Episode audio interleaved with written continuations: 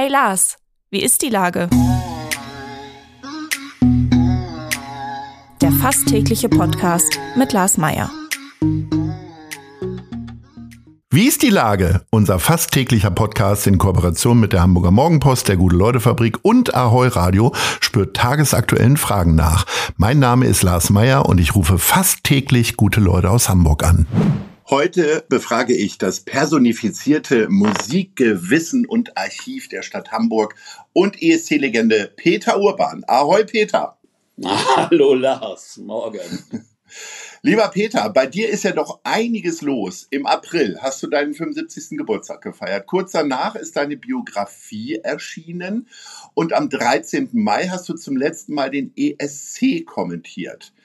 Äh, heißt es jetzt gerade Füße hoch und durchatmen oder bist du weiter auf Reisen?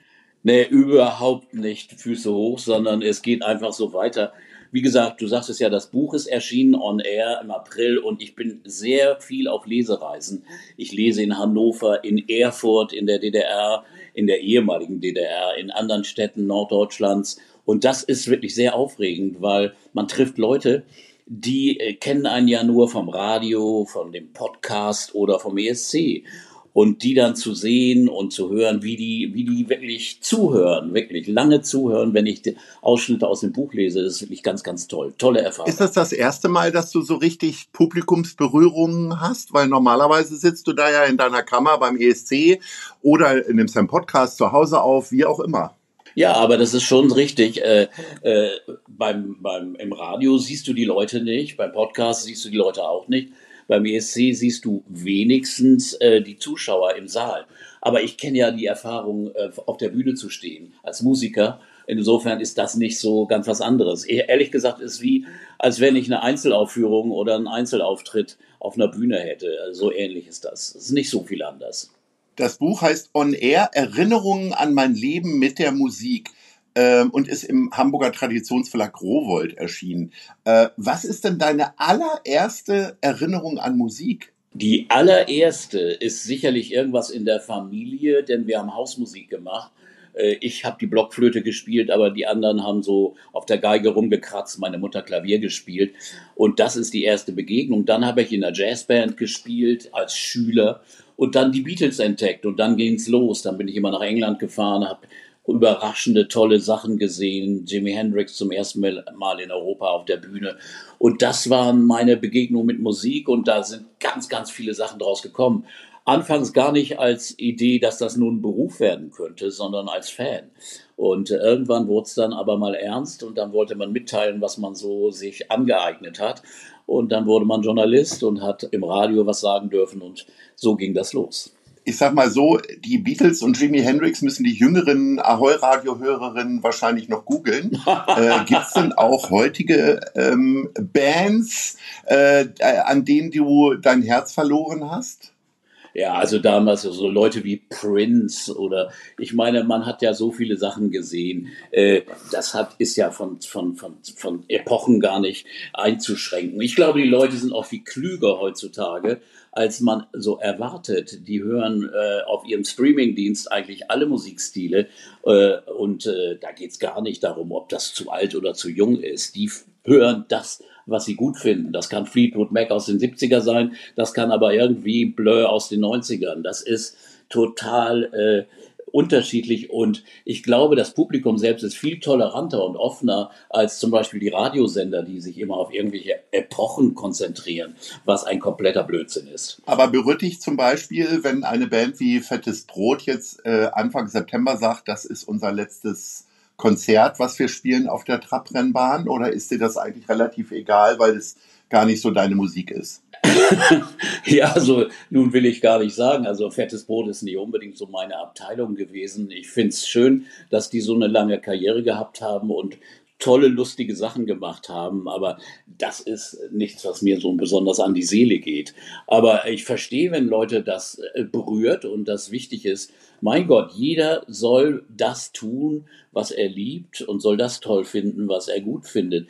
Und äh, äh da, da ist, bin ich offen, aber ich muss ja nicht alles lieben. Uneingeschränkt liebst du die Beatles und ausgerechnet dein letzter Auftritt beim ESC war in Liverpool. Also der ESC fand dieses Jahr im Liverpool statt. Du hast auch gesagt, jetzt ist vorbei.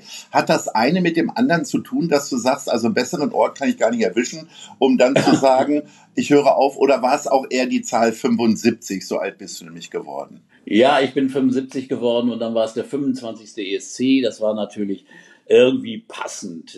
Es waren dann 100 zusammen und dann war Liverpool natürlich toll. Also ich meine, eine wunderbare Stadt, in der ich noch nie gewesen war, Hui. was eigentlich ein Skandal ist. Ja. Aber wunder, wunderschön beeindruckende Stadt, eine Hafenstadt, die wirklich sich wiederbelebt hat als kulturelle Hauptstadt und äh, wunderbar freundliche Leute. Und das war schön. Leider war der ESC nicht so spannend wie in den letzten Jahren davor. Musikalisch war es doch eher durchschnittlich mit einer durchschnittlichen Siegerin. Also das hat mir so ein bisschen leid getan, aber für mich war es trotzdem sehr bewegend, äh, das als Abschied zu haben, weil vor allen Dingen der Abschied von den Kollegen aus den anderen Ländern, von den Kommentatoren, äh, der war wirklich berührend. Äh, die haben mir Geschenke überreicht, eine Rede gehalten, Kuchen geschenkt und so weiter. Also das werde ich wirklich sehr, sehr vermissen. Diese olympische Atmosphäre, das Internationale und die Freundschaften mit diesen Leuten. Was müsste denn passieren, damit der NDR dich nochmal überzeugen könnte, äh, dass du nochmal wiederkommst? Das Ganze nochmal also, in Liverpool äh, veranstalten übernächstes Jahr? Ich, äh, das nächste Mal ist es in Malmö. Ja. Also ich glaube, das steht nicht auf dem Zettel weil irgendwann hätte ich ja doch aufhören müssen. Also, äh, äh also dann mache ich es, wenn ich das entscheide. Das ist viel, viel sinnvoller, als wenn irgendjemand dann ankommt und sagt, naja, so, du bist jetzt wirklich ein bisschen zu alt, lass es mal sein. Also die, die Sache, das möchte man sich nicht antun. Insofern äh, bin ich ganz froh mit der Entscheidung. Und ich bin ja nicht, ich bin ja nicht äh, so untätig. Also ich mache ja weiter meine Radiosendung und meinen Podcast. Übrigens habe ich auf diesen Lesereisen gemerkt, wie viele Leute diesen Podcast hören. In ganz Deutschland, also nicht nur auf das Sendegebiet hier oben beschränkt. Mhm. Auch in München und überall äh, treffe ich Leute. Eine Frau kommt zu mir, ja, ich höre Ihren Podcast so gerne. Dabei interessiere ich mich gar nicht für Musik. Ich sage, wie? ja, ich höre Sie einfach so gerne erzählen. ja, ist doch schön. Ist ziemlich lustig. Bist du denn so richtig programmiert jetzt auf Lesereise oder machst du das, was so reinkommt und sich sympathisch anhört und du möglicherweise auch Orte kennenlernst, in denen du noch nie warst? Also ich, ich, die Angebote kommen rein, das äh, koordiniert der Verlag. Mhm. Und äh, da fahre ich hin und lerne Sachen kennen wie Quedlinburg in Sachsen-Anhalt. Tolle Stadt, schöne Stadt. Und Erfurt, richtig beeindruckend. Also ich finde es schön, auch andere Städte kennenzulernen. Äh, das ist aber nicht strategisch geplant. Also das geht mal dahin, mal dahin, mal dahin. Ich weiß, dass du jetzt gleich ja einen Zahnarzttermin hast. Gibt es noch Dinge, vor denen du Angst hast in deinem Alter? Och, da gibt's immer wieder Dinge, du. Man ist ja nie absolut cool und gereift. Da gibt's Dinge, die man erledigen muss, die einem nicht angenehm sind. Und davor hat man schon ein bisschen Bammel. Also, also das, das, das stößt du nie ab. Das ist ganz klar. Man ist vielleicht weniger schüchtern als früher. Man ist vielleicht äh, erfahrener routinierter bei manchen Sachen, aber, aber so das Flattern, das hört eigentlich nie auf und deswegen finde ich das ja auch ganz schön. Gehört denn Zahnarztbesuch jetzt auch dazu oder ist, äh, hast du niemals nee, das ist nicht, das ist überhaupt nicht schlimm. Also äh, ich hatte ein bisschen was, aber aber nee, da habe ich, da ich übrigens überhaupt keine Angst bei solchen Sachen. Nee, nee, beim Arzt nicht. Was, ähm, du hast ja gerade gesagt, du warst noch nie in Liverpool. Äh, man spricht ja von einer sogenannten Bucketlist. Also gibt es noch irgendwas musikalisch, was dich irgendwie reizen würde? Also äh, mir hat mal ein sehr erfahrener Musikjournalist gesagt, er würde gerne die Stones in der großen Freiheit nochmal sehen, wissend, dass das wahrscheinlich nicht möglich sein wird. Aber gibt es für dich auch noch so eine Illusion? Also die Stones in der Freiheit ist sicherlich, was man erleben könnte, wenn die zum Beispiel hier spielen würden und ein Aftershow-Konzert geben würden, wie damals Prince. Ich habe die Stones schon in so einem kleinen Laden gesehen. Das ist schon schwer beeindruckend, wirklich. Also das, das geht dir dann richtig in den Bauch. Das ist toll. Ja, da habe ich eigentlich keine großen Wünsche. Äh, ich hätte gerne mal mit John Lennon gesprochen. Das kann ich nicht mehr haben und äh, andere Dinge habe ich eigentlich ziemlich äh, oft erlebt. Danach habe ich keine großen Wünsche äh, auf dem Gebiet. Also sicherlich gibt es noch andere Sachen. Man möchte noch mal wieder hoch auf irgendeinem Berg stehen, auch äh, wenn ich physisch äh, durch Behinderungen mit meinen Hüftoperationen in der Vergangenheit äh, nicht dazu fähig bin. Aber man kann ja andere Wege finden, um darauf zu kommen. kommen und solche Dinge, die möchte man gerne machen, ja. Und viel, viel äh, Musik fördern, das ist wirklich ganz wichtig. Deswegen fand ich ja auch ganz toll, dass das Beatles Festival, dieses Come Together Festival in der letzten Woche stattgefunden hat, mhm. obwohl die Vorzeichen nicht gut waren, also zu wenig Leute da waren, aber das durchzuführen und überhaupt so einen Mut zu haben, das Risiko einzugehen, das finde ich toll hat Hamburg das ein bisschen verschlafen? Ich sag mal so, äh, du warst jetzt auch in Liverpool, ich war letztes Jahr im November da, ja. angefangen vom Cavern, Cavern Club bis hin zu vielen anderen Kneipen, Beatles-Touren, wo die gewohnt haben und so weiter, ja. wird alles touristisch ausgeschlachtet. Äh, Hamburg hat das irgendwie verpennt, oder? Ja, in der Tat. Das ist ein großer, großer Skandal. Ich habe das schon vor 20 Jahren gesagt, dass es hätte ein Beatles-Museum gemacht werden müssen, ein ernsthaftes aus dem Fundus, den Ulf Krüger zusammengetragen hat oder der Günther Zint. Und das hätte man wirklich von der Stadt organisieren müssen. Und das wäre ein Touristenmagnet ohne Ende. Es kommen immer noch viele Touristen und wollen die Städten sehen, die Clubs, den Indra, Kaiserkeller und so weiter, die anderen Orte. Aber das hätte man organisieren müssen, wie Liverpool mit einem Beatles-Museum, mit tollen Sachen, die man da sehen kann. Das hätte Hamburg machen sollen. Und es ist unverzeihlich, wirklich. Das haben sie richtig verbockt. Das könnte äh, ein Teil der Kategorie Nice oder Scheiß jetzt sein, deine Wut. In der Tat. Äh, ich will dir aber noch mal eine Möglichkeit geben, denn zum Abschluss unseres Gesprächs gibt es die Kategorie Nice oder Scheiß. Also was findest du ganz toll, was dir neulich widerfahren ist, beziehungsweise was findest du richtig bekloppt?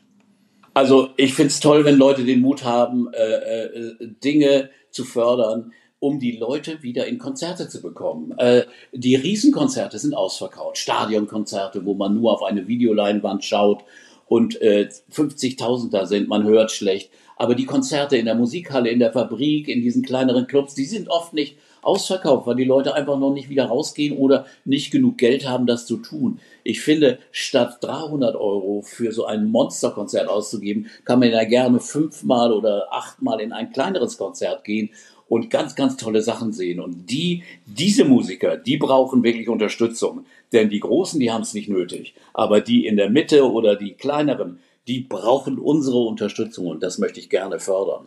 Und wenn es äh, um Scheiß geht, dann möchte ich mal wirklich sagen, äh, Bundestag, wer es nicht hinkriegt, am letzten Tag vor der Pause, vor der Sommerpause noch seinen Job zu machen und zu einer Abstimmung zu gehen, der hat wirklich nicht verdient, dass wir ihn bezahlen als Abgeordneten. Das ist doch Tür und Tor für solche Populisten wie die AfD, die einfach das dann ausschlachten und die alles fertig machen, ohne selbst einen Plan zu haben. Aber wir müssen wirklich Opposition, also CDU, aber auch Regierung und alle Abgeordneten müssen diese Sache ernst nehmen. Die müssen wirklich alles tun, um ihre Politik zu kommunizieren, den Menschen verständlich zu machen, sie nicht einfach so, so im Kalten stehen zu lassen. Sie müssen wirklich sehr näher, sehr nah an die Leute rangehen. Dann haben die Populisten auch keine Chance. Und das wünsche ich mir wirklich fürs nächste Jahr. Dem Wunsch schließe ich mich an, lieber Peter. Vielen Dank für deine offenen Worte und die wunderbaren Erzählungen. Ich gehe fest davon aus, dass wir uns an dieser Stelle bald wieder hören. In diesem Sinne sage ich okay. Ahoi. Ahoi, Lars. Dieser Podcast wird präsentiert von der Gute-Leute-Fabrik, der Hamburger Morgenpost und Ahoi Radio.